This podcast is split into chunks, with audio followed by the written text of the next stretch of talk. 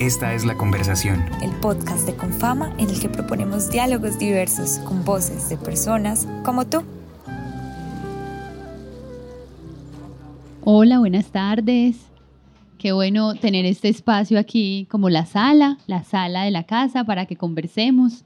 Este es el podcast La Conversación, es el episodio número dos. Vamos a hablar de literatura y me alegra mucho estar en tan buena compañía con Sara Jaramillo, escritora, con Clemencia Ardila, doctora en literatura.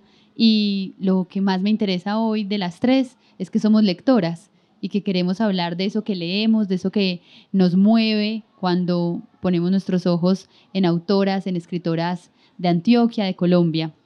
Y quisiera empezar, eh, Sara y Clemencia, por que nos presentemos en esta conversación con ustedes, quienes están acá escuchando y quienes nos van a escuchar, qué leían ustedes a los 15 años y qué están leyendo ahora. Podemos hacer un viaje lento por esas lecturas del antes y del ahora.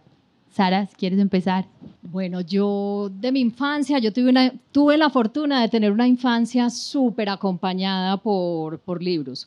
Pues por varias razones. Una, porque vivía en las afueras de la ciudad y en esa época era muy extraño vivir en la finca y entonces yo no tenía vecinos, yo no tenía amiguitos, yo no tenía juegos de cuadra. O sea, para mí esa vida era, era rarísima.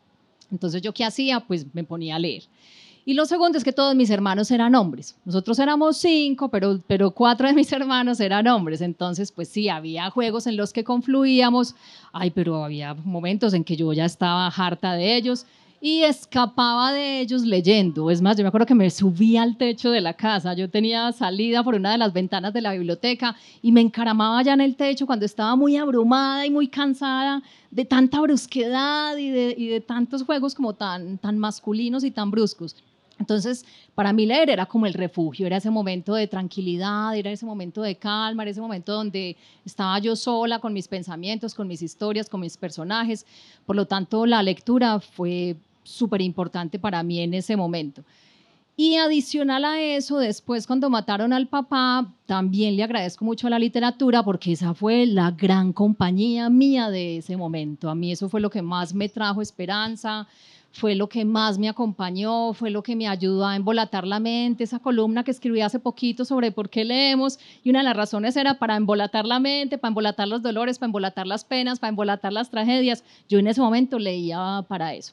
Entonces, digamos que, que la lectura de verdad fue una compañía indispensable en mi vida. ¿Qué leía yo en ese momento? Yo leía bueno, me gustaban mucho las historias de, Stevenson, los cuentos de Robert Louis Stevenson, me privaban, los cuentos de Chesterton me privaban. A mí las historias de naufragios, que claro, Stevenson está lleno de eso, Julio Verne está lleno de eso, eso me gustaba mucho. Y bueno, lo que me ponían a leer en el colegio, que normalmente era súper aburrido, extrañamente en los colegios le ponen a uno cosas que, que, en vez de interesarlo por la lectura lo alejan. Yo creo que las lecturas que a mí me engancharon más las encontré yo por mi cuenta en la biblioteca del colegio. ¿Qué encontré yo en ese momento? Encontré a Enid Blyton. Enid Blyton fue para mí una autora importantísima en mi niñez lo del Club de los Cinco, el Club de los Siete, eh, toda esa saga de aventuras, yo eso me lo leía, pero todo, todo, yo siempre a la bibliotecaria le, le pedía que, que, me llevara más. Fue una autora muy fecunda, Annette Blyton, publicaba como 20 libros al año, era una cosa absurda. Es más, una vez un profesor, me acuerdo que me dijo, hablando despectivamente de ella, no, es que ella debe ser muy mala porque publica 20 libros al año. Eh, o debe tener escritores ghostwriter que le escriben por ella, porque nadie puede escribir 20 libros al año. Además, es súper mala mamá y es una borracha, es alcohólica y fuera de eso juega tenis desnuda. Y decía, ¿y eso qué tiene que ver? ¿Qué tiene que ver lo uno con lo, con lo otro? Y era como una manera de, de denigrar a la única autora que yo había descubierto, porque miren que de todo lo que les he hablado, era la única autora mujer que yo tenía como a la, como a la mano. Y eso de hecho me hizo pensar algo ahorita que venía en el carro y es que, que a, ella, a ella en todas las entrevistas le preguntaban que por qué era tan mala mamá. Y eso no se lo preguntaban a Hemingway. Y Hemingway fue un papá pésimo. Richard Ford, por ejemplo, cuando le preguntaban los, los jóvenes, ay, ¿qué tengo que hacer para ser un buen escritor? Y siempre respondía, no tenga hijos. Era súper chistoso. Y John Bambi, John Bambi lo decía de frente, no he sido un buen padre, ningún escritor puede serlo. Ah, pero Enid Blyton sí no podía ser una mala mamá, sí no se podía dar ese lujo. Eh, a Neruda tuvo una hija con discapacidad. ¿Quién supo de Malva, la hija de Neruda, que tenía discapacidad? Absolutamente nadie, porque él se avergonzaba de ella y la tenía escondida. Pero Enid Blyton sí era súper mala mamá. Y... Sí, es como que a ella y a todas las mujeres que escriben habría que preguntarles por su vida privada íntima en relación con la obra y lo que han construido. Doris Lessing lo decía de frente, lo decía de frente, no hay nada más aburrido para una mujer inteligente que pasar mucho tiempo con los hijos. Ay, no, eso le costó a ella todas las críticas del mundo. Ah, pero un hombre lo dice y, ay, es tan intelectual, es tan inteligente. Sí, es que los, el mundo intelectual es, es muy demandante. Entonces, sí, son como temas que en mi niñez yo no me di cuenta, pero eso todo estaba cosiéndose ahí por debajo. ¿Y Clemencia, qué leías? A ver, la época mía obviamente es muy diferente a la de, a la de Sara cuando yo tenía 15 años fue hace mucho más tiempo que lo que fue para Sara. Yo básicamente la lectura tuve la fortuna de tener una madre que tenía una biblioteca muy grande. Mi papá no leía sino el periódico, pero mi mamá sí leía muchísimo y tenía muchísimos libros. Y en esa época, cuando yo estaba en la adolescencia, eh, fue el auge como del círculo de lectores. Entonces, en ese momento, ella cada mes me dejaba elegir un libro. Yo en ese momento me leí todo el boom, todos los autores del boom latinoamericano, ¿cierto? Cortázar, Borges, eh, pues estamos hablando de adolescencia, 15, 16 años. Y en el colegio eh, poco afecta, afecta a la religión, he sido desde pequeña. Entonces, para no ir a misa, yo me volaba y me escondía en la biblioteca en un rinconcito que encontré por allá y me dedicaba a leer poesía. Entonces esa, esas eran como las, las, lecturas mías en la adolescencia. Y en esa época, pues realmente eh, autores del boom latinoamericano eran, lo que se promocionaban eran los hombres, ¿cierto? Borges, García Márquez, Cortázar, Mario Vargas Llosa, Donoso, mujeres muy pocas. En poesía, eh, mi mamá era muy afecta a la poesía y entonces en mi casa había muchos libros pues, de ciertas poetas, Juana de Ibarború, por ejemplo, que era mucho más, digamos, un romanticismo muy, muy propio más de, de, de lo que era la época de mi mamá que la mía, pero no se conocían muchas escritoras mujeres. ¿Qué estoy leyendo en este momento para continuar como con tu pregunta? Eh, pues en, en, los últimos meses he estado como metida en un proyecto que tiene que ver con la representación de la vejez en la literatura colombiana. Y entonces me puse en la tarea de buscar obras narrativas básicamente que hablaran sobre, que representaran la vejez, cómo se concebía la vejez en, en este país. Es un libro que va a salir pronto de una investigación donde pretende mostrar cómo se ve la vejez y se estudia y se asume la vejez en la sociedad colombiana desde muchas perspectivas. Entonces, yo estaba encargada como el capítulo de literatura, centrado en las mujeres y para que de una vez empecemos como a hablar también de estas autoras que, que queremos hoy reconocer, pues el, libro eh, de Piedad Bonet, ¿qué hacer con estos pedazos?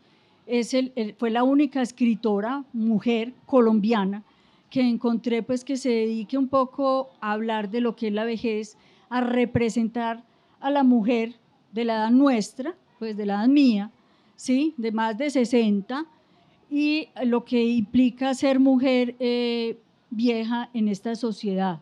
Entonces es un libro muy bello el de Piedad. Piedad, de, Piedad tiene una característica que es una de las cosas que me gusta a mí mucho de ella, sobre todo en su narrativa, y es que Piedad eh, siempre le deja a uno pistas en la lectura de aquello que ella lee, porque Piedad es una investigadora también.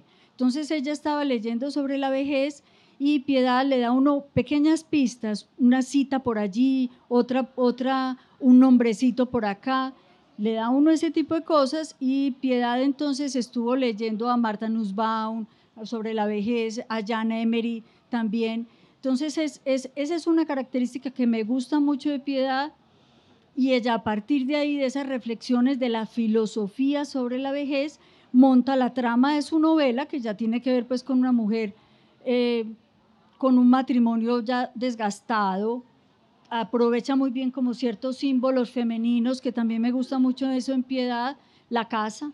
Entonces el, el motivo que da dinamismo a la, a la trama es una reforma, una reforma a la casa que ella no quiere reformar. Entonces es su relación con los libros, con la casa. Es muy bonito en ese sentido. Me encanta que en este momento de lecturas del antes y, y, de la hora, y ya te escucho, te escuchamos sobre esas de hoy, Sara, aparece como un mapa. Yo creo que sería interesante empezárnoslo a imaginar, la vejez, la casa, lo doméstico, los hijos, la discapacidad, la nombraste, como esos asuntos de los que nos vamos a ir encargando como sí, como esas representaciones que este otro universo nos podrá proponer. Antes de empezar a adentrarnos ahí, ¿qué estás leyendo? ¿Qué lees hoy? Eh, antes de responder eso, quiero ahondar en una idea que, que, dijo Clemencia de las bibliotecas, que la biblioteca, Clemencia, la definías tú como un sitio de refugio, que ayer era donde te escapabas y donde te volabas. Y yo me acuerdo que yo hace poquito escribí un texto sobre, sobre esas bibliotecas como lugares y era muy, muy curioso porque escribiendo ese texto me di cuenta de que para mí en el colegio, lo que nos inculcaban en el colegio era que la biblioteca era un lugar de castigo, porque cada que una niña cometía algo que, que las monjas pensaban que era muy grave, se me va para la biblioteca. O sea, y, hoy en día esto me impresiona mucho. En ese momento, pese a que era muy buena lectora, pues yo feliz me iba para la biblioteca, pues matada, claro, que, que mejor castigo que me manden a leer. una práctica un poco de, de la docencia en general, sí, ¿cierto? Sí, sí, Yo volví al colegio como profesora cuando me gradué y mi primera experiencia laboral fue en el colegio donde yo me gradué con las monjas.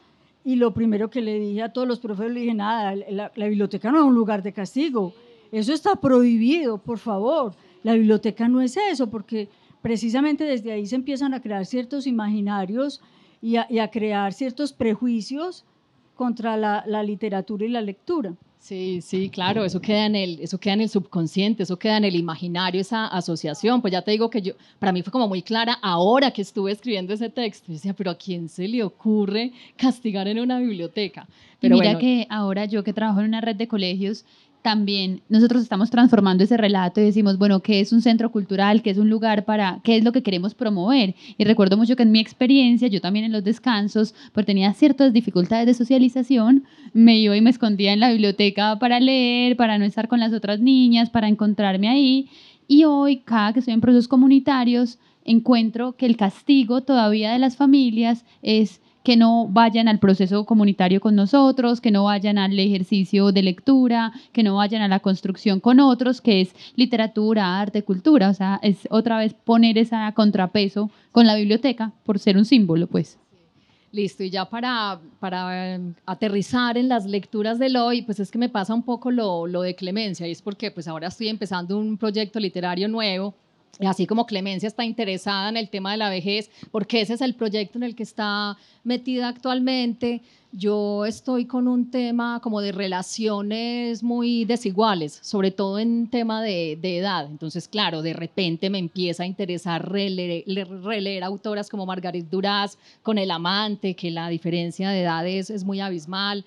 Eh, empezar a leer la, esta trilogía que tiene Débora Levy, porque allí también hay mucho, muchas pistas de, de, sus desastres, de sus relaciones amorosas. Eh, estoy leyendo a Nora Ebron, pero es porque ella tiene una manera de narrar todo como un tanto humor y hay veces de repente son unos temas tan hondos y tan profundos y tan dolorosos, pero es una prosa deliciosa de leer y es una frescura impresionante. Para mí la voz narrativa de ella fue qué descubrimiento. Es como la manera de, de, uno darse cuenta de que se puede hablar de todo. Ay, que un tema difícil no tiene que ser denso, ni aburrido, ni complejo, ni que no, no haya por dónde cogerlo. Para mí esa fue como una pista muy grande. Entonces sí, ando, ando más o menos como por esos lares. A mí me encanta porque eso habla un poquito de la obsesión, por llamarlo así, actual, como ese tema que le está dando a uno vueltas. A mí me causa mucha curiosidad la relación madre-hija y la siguiente hija. ¿Cierto? ¿Qué pasa en ese linaje o cómo se está contando la maternidad, la no maternidad? El, ahorita decías, eh, lo más aburrido puede ser estar con los hijos. Me encanta leer, no sé, a Meruane. A, se me van todos los nombres así de repente. Pero bueno, si, si nos centramos en colombianas, habría que leer ahí a Marvel Moreno. a Marvel Moreno. Ese es un tema que Marvel Moreno trabaja muy bellamente. La, narra- la voz narrativa de Marvel Moreno es una voz muy potente. En su novela, cada uno de los capítulos está narrado por una mujer de, de- de cierta edad, pues son, son más o menos adolescentes. Y está también Lina, la niña.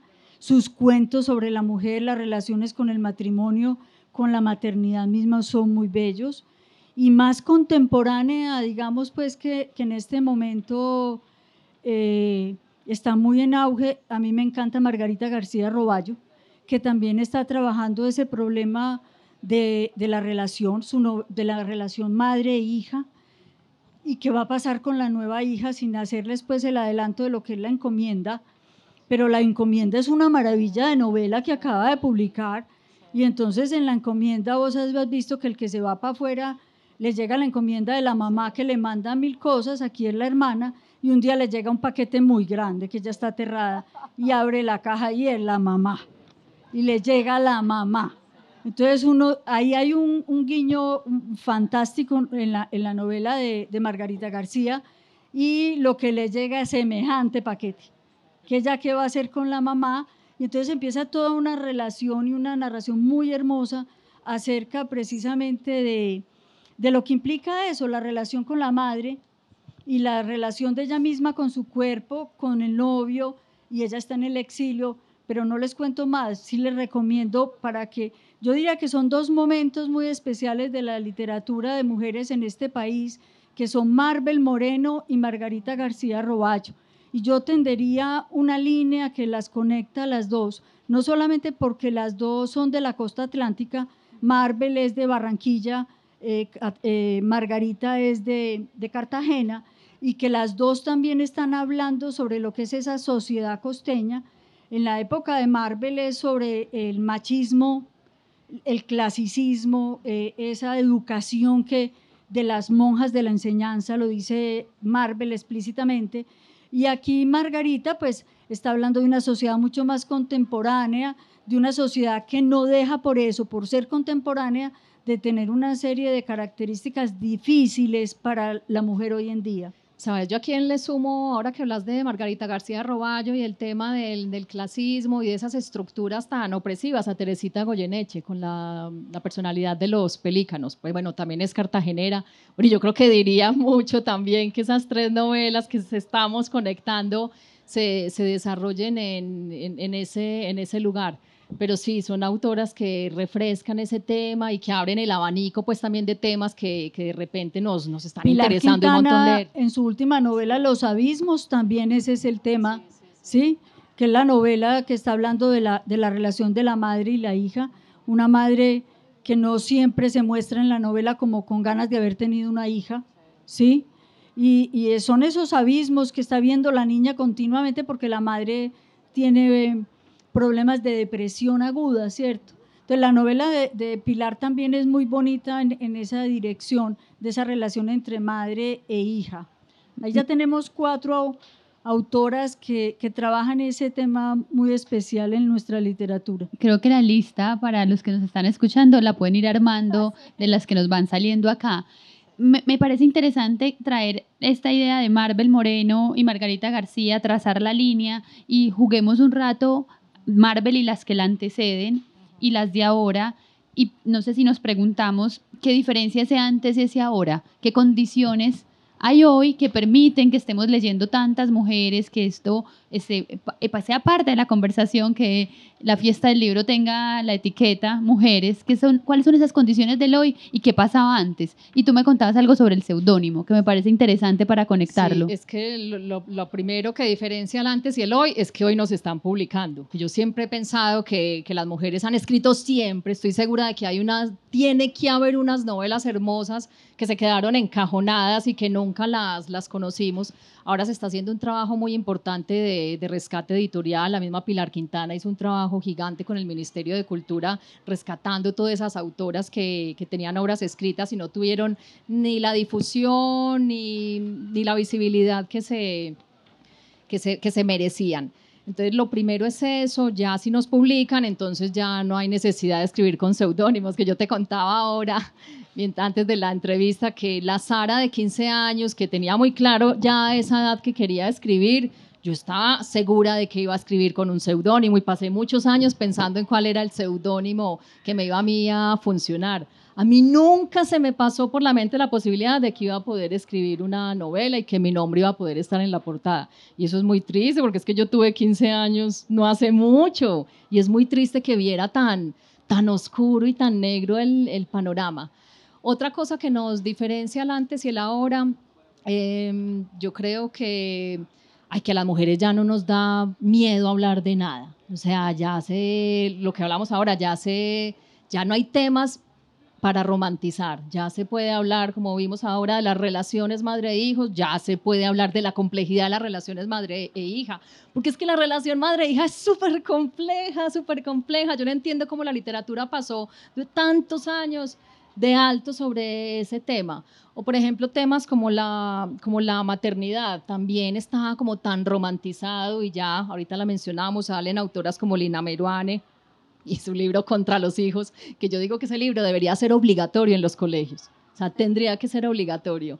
Es un, porque, porque es un libro muy iluminador. Yo hubiera querido, yo a pesar de que desde muy chiquita estaba muy clara en que no quería tener hijos, pero a mí me hubiera dado como muchas herramientas para defenderme en esos momentos en que me decían, pero ¿cómo no va a tener hijos? ¿Pero cómo se le ocurre? Me hubiera gustado mucho tener esas herramientas que, que tiene ahí Lina.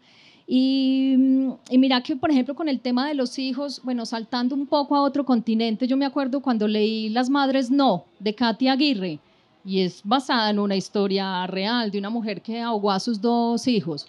Estaba tan desesperada y con depresión postparto y tan que ahogó a los dos niños. O sea, eso, eso, no se hubiera, eso no lo hubieran publicado hace 20 años. ¿Quién hubiera publicado eso? Nadie. Y si lo hubieran publicado, a esa persona le hubieran lanzado piedras todo el mundo, porque es que una mamá no puede ahogar a los hijos. Y el libro fue súper bien recibido, ha gustado mucho, se vendió mucho, se comentó mucho. Entonces, qué nota que eso se pueda, que esos temas se puedan escribir hoy y que la gente los consuma y los busque y los lea. O, por ejemplo, ahorita se nos pasó con el tema de las madres e hijas bueno, es que tampoco es de aquí, pero, pero bueno, pero viene a la feria, Tatiana Tibulé, con el verano en que mi madre tuvo los ojos verdes, uy, la voz narrativa de ese hijo, como denigra de la mamá, como habla de mal de la mamá, o sea, una voz en primera persona, hablando mal de la mamá, volvemos a lo mismo, hace 20 años eso no hubiera podido existir, eso no lo hubiera publicado nadie, y es un libro precioso precioso, precioso. Y doloroso, sí, sí, y, y, y, conmovedor, y remueve las entrañas. Uno no sabe cómo relacionarse con este, con este narrador. Vallejo denigraba, Vallejo denigra muy bien de la mamá. Eso es una maravilla como Vallejo habla de la mamá, a pesar de que causa tanta cosa y lleva ratico hablando mal de la mamá.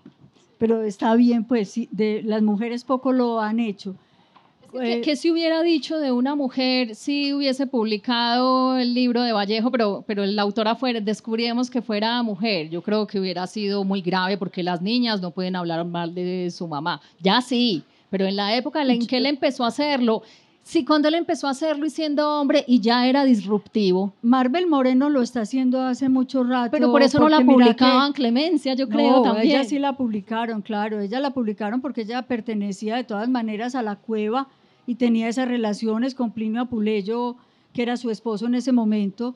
Ella se tuvo que ir del país por, precisamente por una publicación.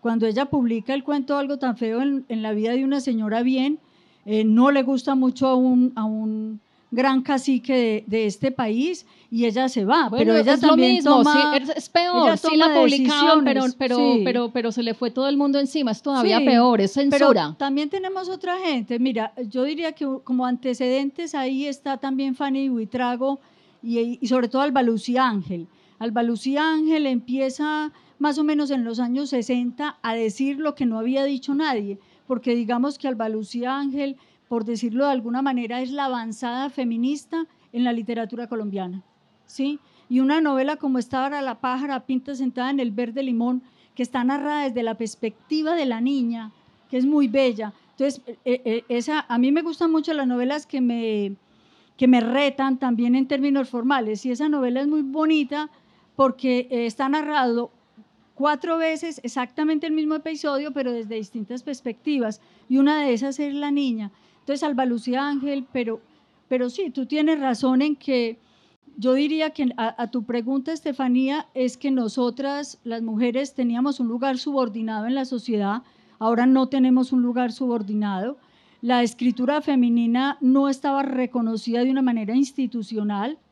Lo más importante también era que las mujeres asumían esa posición, digamos, de lado, tangencial, y en cambio ahora eh, personas como Sara, por ejemplo, han asumido la escritura como una profesión. ¿sí? Y eso marca una diferencia importante en lo que está ocurriendo en este momento.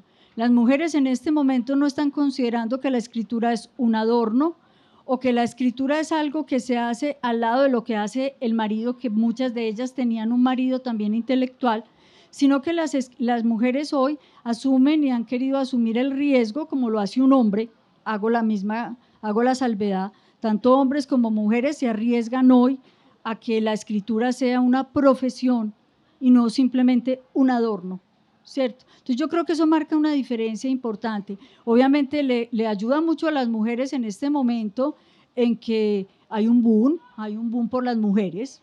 Creo que en este momento le da más trabajo publicar a un hombre o no, Diego. no sé. A mí me parece eso muy bien, que sea el momento de la mujer. Es como una acción afirmativa que creo que en, por, un por una temporada es y está siendo importante anunciar que hay mujeres escribiendo, que es necesario visibilizarlas, que las ponemos en el radar. Exactamente. Pero yo recuerdo algo que conversamos previamente y es y lo quiero poner acá un poco problematizándolo, y es no es solo por ser mujeres que nos están leyendo, ¿cierto? ¿Cuál es la representación del mundo que estamos trayendo? Y quisiera irnos yendo a eso, ¿cuáles son esas propuestas estéticas que nos hacen hoy, además y a pesar del boom de mujeres, leerlas? ¿Qué nos trae leer mujeres? Eh, bueno, pues hay, escritoras de muy buena calidad en este momento, eh, pues contemporáneas, y yo diría que en todos los ámbitos, en absolutamente todos los ámbitos de la literatura tenemos mujeres muy reconocidas. Si nos veamos, por ejemplo, al ensayo, el ensayo literario propiamente, que es como el que más me interesa a mí, está una persona como Luz Mary Giraldo, que no solamente ha sido promotora de publicaciones de mujeres, que Luz Mary hace una, un trabajo muy bueno. Ella es poeta, muy buena poeta también, muy buena ensayista en términos literarios, pero miren los últimos libros que ha publicado acerca de antologías de cuentos de mujeres, ¿sí? Y, este año sacó dos, y, siempre está ahí a, la vanguardia, está Luz Mary. En poesía, eh, a mí, por ejemplo, aquí en el ámbito nuestro, me gusta mucho Lucía Estrada, me parece que Lucía hace una propuesta estética completamente diferente, lo mismo que Jenny León, y que las dos comparten una cosa, Jenny y Lucía, y es que son muy buenas lectoras. Son unas lectoras que son capaces de poner en, su en relación su vida con sus lecturas y de a partir de allí crear poesía que van construyendo un diálogo con esas mujeres que también, o esas lecturas que las sostienen. Clemencia, y antes de, de, que sigamos aquí bailando con la conversación, ¿qué es eso? Dijiste que Luz Mary Giraldo, Jenny, Lucía están trayendo otras propuestas. ¿Qué nos están mostrando? Mira, eh, Luz Mary está, digamos que Luz Mary trae una propuesta en términos de ensayo literario, en la que también las voces de la crítica literaria, pues digamos que en ese es en el camino donde más me muevo yo, las voces de la crítica literaria también eran mm, predominantemente masculinas, ¿cierto? Y Luz Meri ha logrado ocupar un lugar importante no solamente en Colombia, sino en Latinoamérica. Y también ha colaborado a que otras personas como yo, por ejemplo, y muchos otros académicos también se conozcan sus trabajos en otra parte. Digamos que esa es una propuesta en términos de, promoción y de apertura que hace Luz Mary. Jenny y, Jenny, Lucía, Andrea Cote, eh, María Clemencia Sánchez, digamos que eh, eh, Mary Yolanda también, digamos que han renovado un poco la poesía colombiana. Particularmente Lucía pues, y Jenny, que son las que más me aproximo yo a ellas, han renovado a partir de la lectura de otras propuestas. ¿sí? Mira el último libro de Jenny Heredad, ella se dedica a leer una serie de poetas, todas mujeres, y a poner en relación esa poesía y las vivencias de esas mujeres con su propia vivencia y con su contexto social. Esa me parece que es una propuesta estética novedosa. Pero yo estoy hablando mucho, le doy la palabra a Sara. Sara, esas representaciones, que sabes que una forma que me parece interesante para quienes nos escuchan y para ustedes, ¿qué, qué, qué te pasa? ¿Cuál es la experiencia de leer otras mujeres? Yo lo que más disfruto ahora de esta literatura es los, temas, la forma como están abordados los temas. Entonces, como les, como, les, como les decía ahora, con el tema de la maternidad, con el tema de los hijos, el tema de la sexualidad, o sea, es un tema que se puede tocar abiertamente, se puede hablar del deseo, se puede reconocer el deseo femenino, cosa que no pasaba antes. Eh, por ejemplo, el libro de, Laura Ortiz, Sofoco, que es un libro de cuentos, el tema del deseo está ahí súper presente. Me parece precioso que una mujer pueda escribir de eso, que sus protagonistas sean mujeres deseantes, sean mujeres que buscan, sean mujeres que aman y que dejemos de pensar en la mujer como ese personaje que nos vendieron durante tantos años, ay, que está en casa esperando al príncipe azul a que venga y la salve, no sabemos de qué, pero parecía como que todas las mujeres tenían que ser salvadas y tenían que esperar. Y no, o sea, ya eso cambió completamente. Eso lo lo valoro muchísimo. Y Laura además hace eso en función del campo, ¿cierto? Que se va como para otra margen. Sí, sí, sí, totalmente. Es que mira, por ejemplo, con el tema de la sexualidad, me estaba acordando ahora de un libro que es viejo, de los 70 de una autora canadiense que es Marianne Engel, que se llama Oso, que es de una mujer que se enamora de un oso y tiene relaciones sexuales con un oso.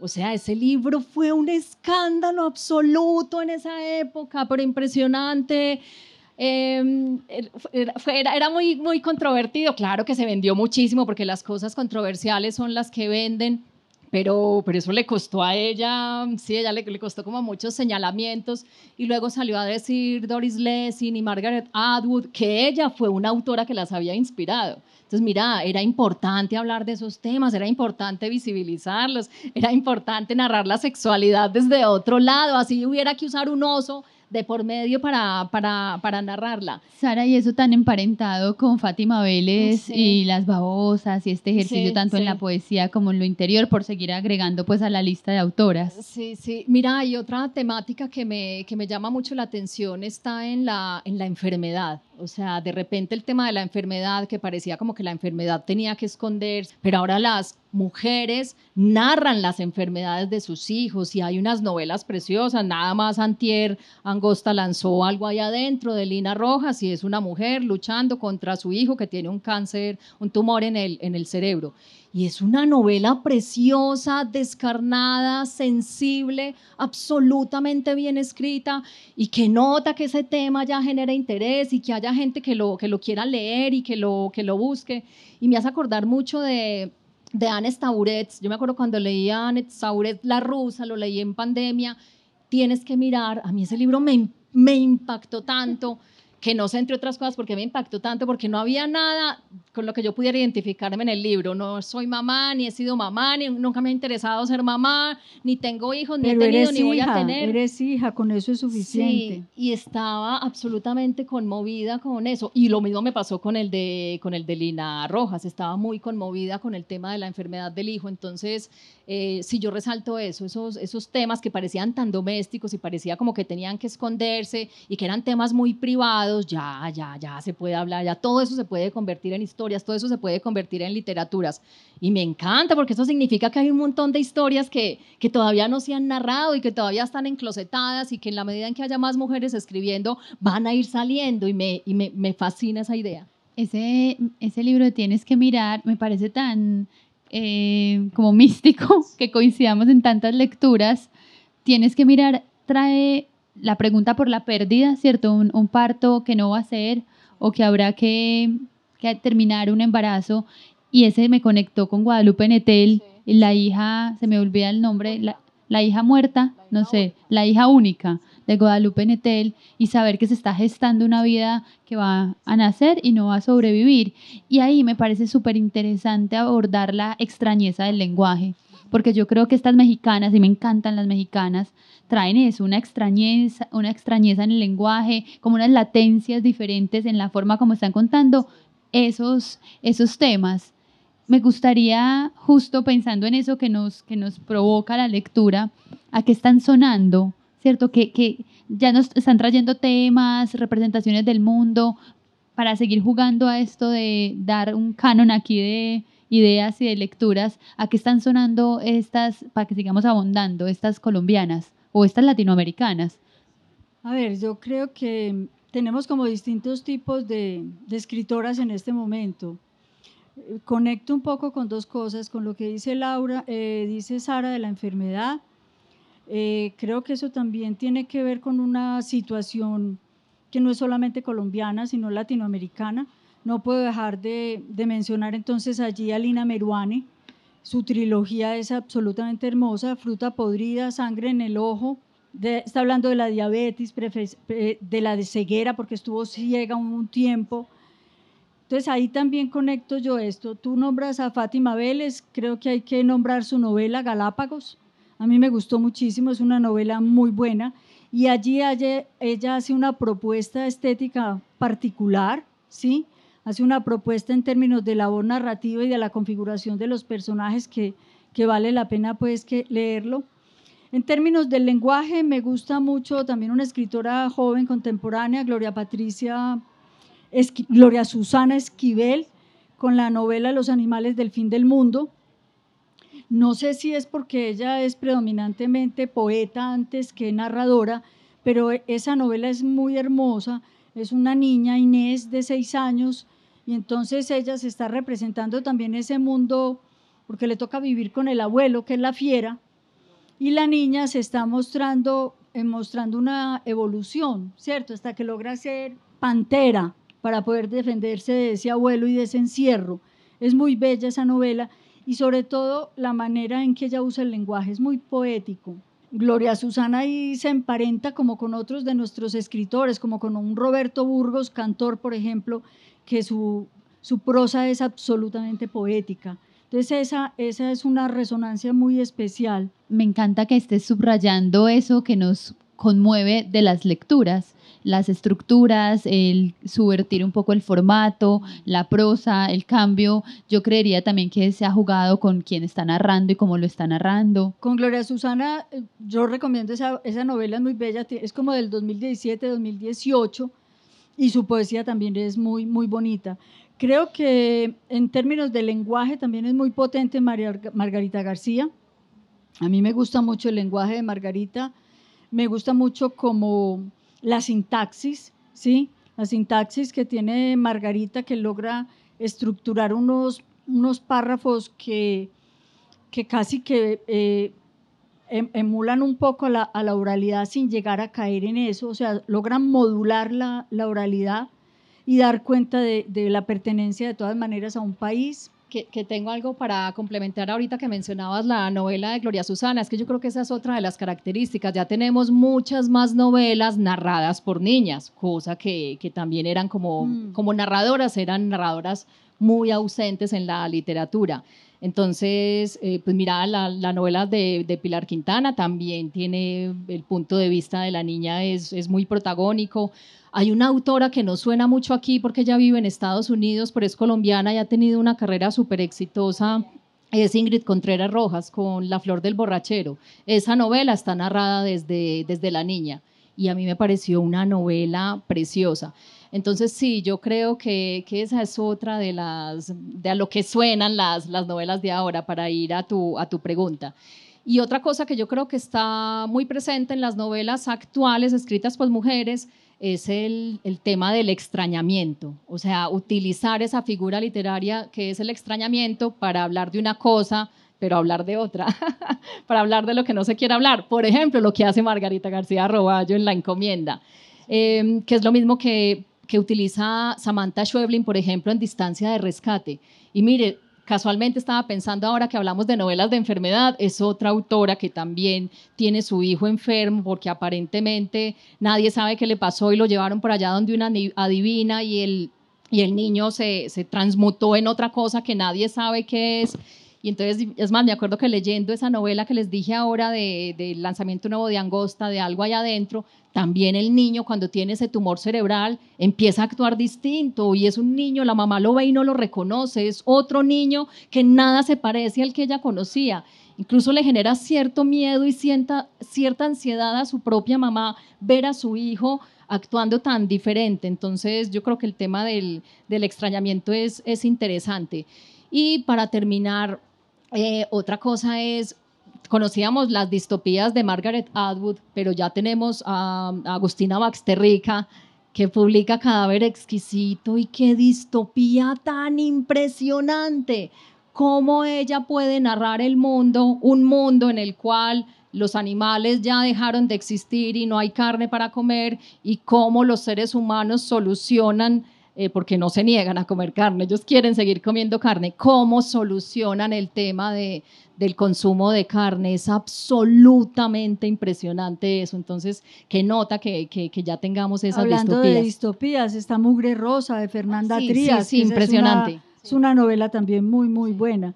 Y yo no quiero que nos vayamos sin nombrar también a una escritora que a mí me parece que tiene un tono muy particular y que ha hecho mucho también por la literatura, que es Carolina Sanín.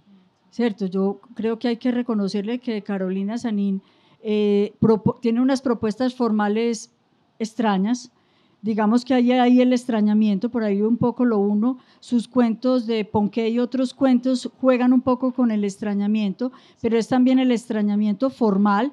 Eh, tiene un lenguaje que a ratos a mí me suena, de pronto no le irá a gustar mucho a ella, con Felisberto Hernández, algunas imágenes, algunos juegos del lenguaje pero creo que, y ella también hace, ha hecho, ha visibilizado muchas situaciones de la literatura femenina, de la situación de las escritoras en este país y ha, ha, hablado abiertamente de muchos, muchos temas que también estaban de alguna manera censurados. Entonces yo creo que Carolina también merece ser destacada en, como una escritora importante en este momento en nuestro país. Y en esta lista como de temas o de asuntos donde estamos poniendo el ojo, creo que la naturaleza también eh, encuentra otras formas de ser contada en la literatura que estamos escribiendo, que están escribiendo las mujeres.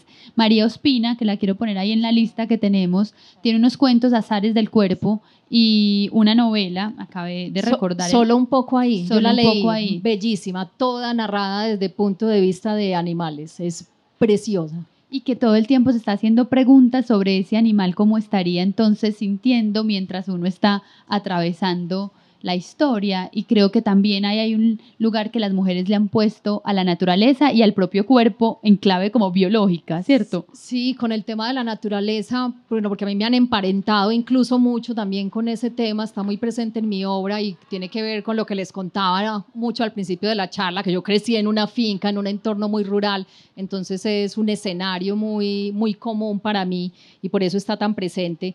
Pero yo destaco, por ejemplo, la obra de Marita Lopera, La vida fue hace mucho, que ocurre en el, en el mar. Ese libro es precioso. Mire, y también es, narrado desde, desde niña, ahora que, ahora que caigo en cuenta. Em, eh, eh, María del Mar Ramón, su última novela también ocurre en, frente al mar, una pareja en un territorio bastante agreste y bastante salvaje. Entonces también tenemos esa, Sí, yo creo que ya estamos. Pilar, Pilar Quintana. Sí, Pilar con, la, perra. por ejemplo, exacto, exacto. Ella fusionó ahí los, que me, quedé ahora Galápagos, Galápagos también tiene que ver con eso. Fátima también lo trabaja. No sé, Andrea Salgado también se acerca un poco allí con algunas y Laura Ortiz, que la mencionamos ahora, también todos sus relatos están eh, situados en entornos súper rurales. Y Andrea Mejía, que ella escribe todo el tiempo lo que no está pasando, mientras algo pareciera pasar. un poco lo que estábamos diciendo a través de las tangencialmente unos temas que son importantes. Quisiera proponerle a las personas que hay acá en el público, vamos a hacer un podcast con preguntas. Eh, ¿Quién de ustedes tiene alguna pregunta, comentario? Mientras van haciéndole señitas a Arly, yo quiero celebrar algo y es que me parece muy impresionante que en una conversación corta seamos capaces de traer autoras y autoras y autoras y autoras. Y no sé si hace 200 años, miren que puse 200 años cuando no teníamos derecho al patrimonio. Podrías decir hace 40. Sí, yo sé, pero quería ser más dramática. Pues esta, este ejercicio que estamos haciendo acá me parece precioso, poder nombrar, sacarlas, traerlas, relacionarlas con nuestra propia vida, dialogar con ellas. Sabes, yo de qué caí en cuenta ahora que estábamos hablando, de que, por ejemplo, que hablamos mucho del, del tema de, de, la maternidad, que es un tema que ahora las mujeres están escribiendo sobre eso. Y yo creo que el tema ha sido tan importante y ha sido el descubrimiento tan grande que ya tenemos hombres escribiendo sobre eso, que eso era súper impensable. Entonces, literatura infantil de Alejandro Zambra habla sobre su paternidad. Eh, Andrés Newman también tiene un libro umbilical y habla sobre su experiencia con la paternidad. Entonces me parece súper interesante cómo esos temas que hace nada eran considerados femeninos y domésticos y menores, que ya incluso haya voces masculinas que los estén explorando, pues desde lo que a, ellos les corresponde, que es, la, que, la que es la paternidad. Me parece bellísimo que eso esté pasando. ¿Alguna pregunta?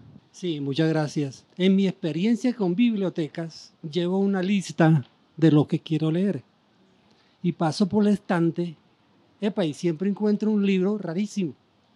Y me, me llama la atención que no lo hayas mencionado. La escritora es Alejandra Jaramillo Morales. Impresionante, un libro que se llama Las lectoras del Quijote.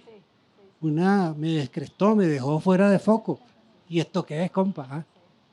Pedí un segundo libro de ella en la librería prevista en la biblioteca de Confama y me eh, proporcionaron eh, Magnolias para una mujer infiel. Es de infidelidad física y neta todo. Entonces, ya que están hablando del proceso de liberación de las escritoras, me parece que hay que hacerle un justo reconocimiento a Alejandra Jaramillo. Sí, buenísimo, es que se nos deben estar quedando, no, pues imagínese, por fuera un montón o no. Es que una lista siempre va a tener lo que se nombra y lo que quedó excluido, en este caso por el tiempo, por lo que nos va llegando. Gracias por agregarla a la lista. Se nos han quedado otras escritoras importantes. María Cristina Restrepo, por ejemplo, tiene unas novelas hermosas y yo rescato mucho la, novela que habla sobre Isaac, sobre Jorge Isaac. Y es primera vez que nuestra literatura se trabaja la, mujer de Isaac es la que escribe y la que está sufriendo lo que implica ser la esposa de Jorge Isaacs, por ejemplo, es una novela muy bella, pero María Cristina también tiene sobre la enfermedad, cuando padeció el cáncer. Es una novela, es un texto testimonial, valga ahí la redundancia, muy bonito también.